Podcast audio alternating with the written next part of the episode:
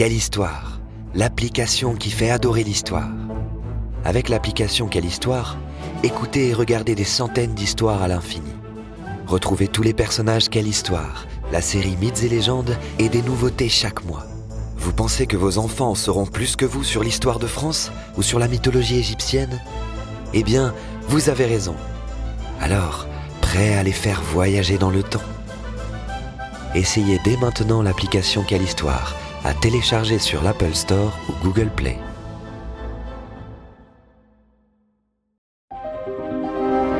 Quelle histoire.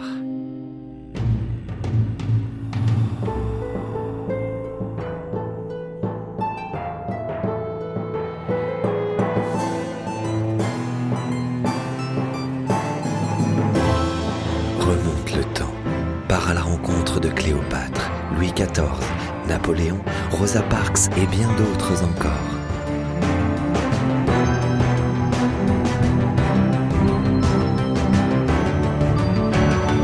Avec quelle histoire L'histoire devient un jeu d'enfant.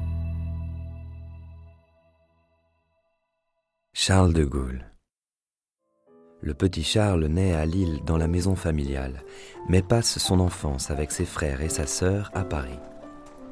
Son père est enseignant et sa mère, très pieuse, est femme au foyer. Tu sais, Charles pose des soucis à ses parents car il est turbulent et il n'est pas très bon en classe. Ce qu'il préfère, c'est être le chef. D'ailleurs, au football, il est toujours à l'attaque, marquant des buts. Et lorsqu'il joue au soldat de plomb avec ses frères, il choisit à chaque fois les Français et gagne les batailles.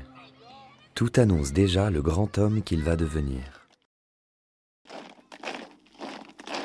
En 1909, il entre dans l'école militaire de Saint-Cyr. Ses camarades le surnomment double maître, car il est très grand. Il mesure 1m96. C'est avec le grade de lieutenant qu'il en sort en 1912. Alors, quand la Première Guerre mondiale éclate deux ans plus tard, il est prêt à défendre la France. Les combats font rage, mais ce ne sont plus des soldats de plomb que Charles a devant lui. Même s'il est blessé plusieurs fois, il retourne au front. En 1916, il est fait prisonnier à Verdun. Il tente de s'échapper, sans succès, et n'est libéré qu'à l'armistice en 1918. La paix est revenue et les années passent, mais des tensions sont toujours présentes en Europe. Pour se protéger, la France décide de construire la ligne Maginot, une ligne fortifiée à ses frontières. Mais pour Charles, nommé au secrétariat général de la Défense nationale en 1931, ce n'est pas suffisant.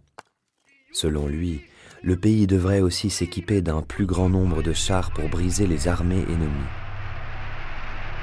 Ses idées sont bonnes, Pourtant, il sera écouté un peu tard par les généraux. Autour de lui, le climat politique européen s'aggrave et, en 1939, la France entre en guerre contre l'Allemagne. Charles, qui est désormais à la tête d'un régiment de chars, participe au combat de mai 1940, mais l'armée française recule. Le 16 juin, le gouvernement de la France est confié au maréchal Pétain, qui veut signer un armistice avec les Allemands. Pour Charles, nouvellement nommé général, c'est hors de question. Il faut continuer à se battre. Alors, il rejoint Londres où il obtient du Premier ministre britannique Winston Churchill l'autorisation de parler sur les ondes de la radio nationale, la BBC.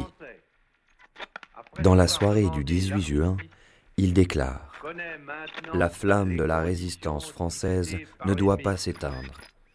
Un appel qui redonne de l'espoir aux Français. Même si l'armistice a été signé et qu'une partie de la France est occupée par les Allemands, Charles, qu'on appelle maintenant le général, organise la résistance. De nombreux Français rallient le Royaume-Uni, où ils sont entraînés et équipés par les Anglais, leurs alliés dans cette guerre. Le général crée aussi les forces françaises libres, les FFL, des soldats qui continuent de se battre sur plusieurs fronts. Enfin, une armée de l'ombre est chargée de saboter les installations allemandes sur le sol français. Il confie au résistant Jean Moulin la mission d'unifier les différents réseaux de résistance en France. Bientôt, une opération incroyable s'organise dans le secret. Anglais, Américains et Français libres débarquent le 6 juin 1944 sur cinq plages normandes. Les Allemands, surpris, ne tardent pas à riposter mais perdent peu à peu du terrain. Le 25 août, Paris, occupé depuis quatre ans, est enfin libéré. Le général qui a regagné la France prononce un discours inoubliable. Paris, Paris outragé, Paris brisé, Paris martyrisé, mais Paris libéré. Le lendemain, il descend les Champs-Élysées devant des Parisiens enthousiastes. C'est un tournant dans la guerre, pourtant les combats vont encore durer plusieurs mois. À la sortie de la guerre en 1945, De Gaulle, nommé président du gouvernement provisoire de la République, doit reconstruire le pays. Ces mesures, comme le droit de vote des femmes et la création de la sécurité sociale, sont saluées. Mais travailler avec des hommes politiques n'est pas aussi facile que diriger des militaires. Alors, il quitte l'Élysée en 1946 et se retire à la campagne avec sa femme Yvonne. Pour lui, commence la traversée du désert, une période longue et difficile. La mort de sa fille en 1948 le rend très malheureux. Il se consacre alors à l'écriture et se promène avec son chien Razmot.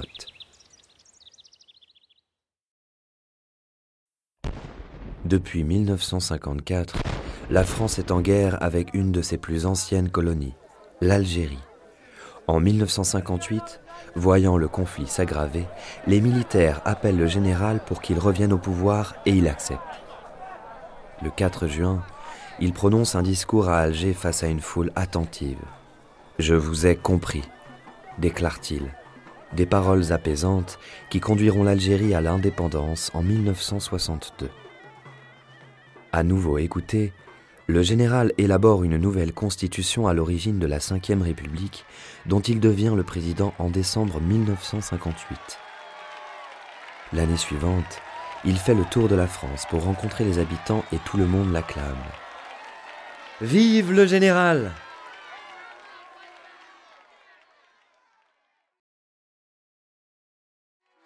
La France entre dans une période prospère. Grâce à sa politique, de nombreux emplois sont créés dans l'industrie, le commerce, la banque et l'agriculture. Le général voyage beaucoup à l'étranger pour montrer l'indépendance de la France face aux États-Unis et l'Union soviétique, les deux grandes puissances du moment. Les élections présidentielles de 1965 s'organisent avec un outil inédit que le général utilise à la perfection, la télévision. Et oui, c'est une nouveauté à cette époque. Il peut ainsi s'adresser à un grand nombre de Français, comme il l'avait fait à la radio en 1940. Tu te souviens? Et il est réélu. Mais une partie du pays va se rebeller.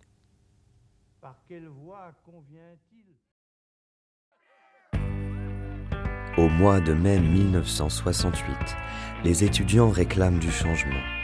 Mais le général, qui est âgé, ne comprend pas ces jeunes qui n'ont jamais connu la guerre. Comme ils refusent de céder à leurs exigences, la révolte gagne tout le pays qui se retrouve bloqué. Il n'y a plus d'essence, de métro, de train, ni d'avion. Le général organise alors un référendum pour savoir si les Français le soutiennent encore, oui ou non. Le non l'emporte. Alors il quitte le pouvoir la nuit même pour se retirer dans sa maison où il meurt en 1970. Le général restera dans l'histoire un combattant qui a tout fait pour la grandeur de son pays, la France.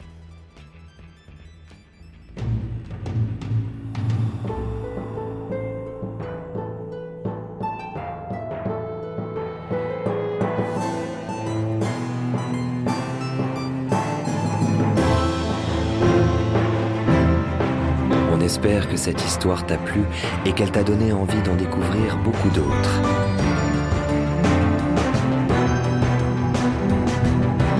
C'était Quelle Histoire Une série audio tirée de la collection de livres à découvrir sur quellehistoire.com.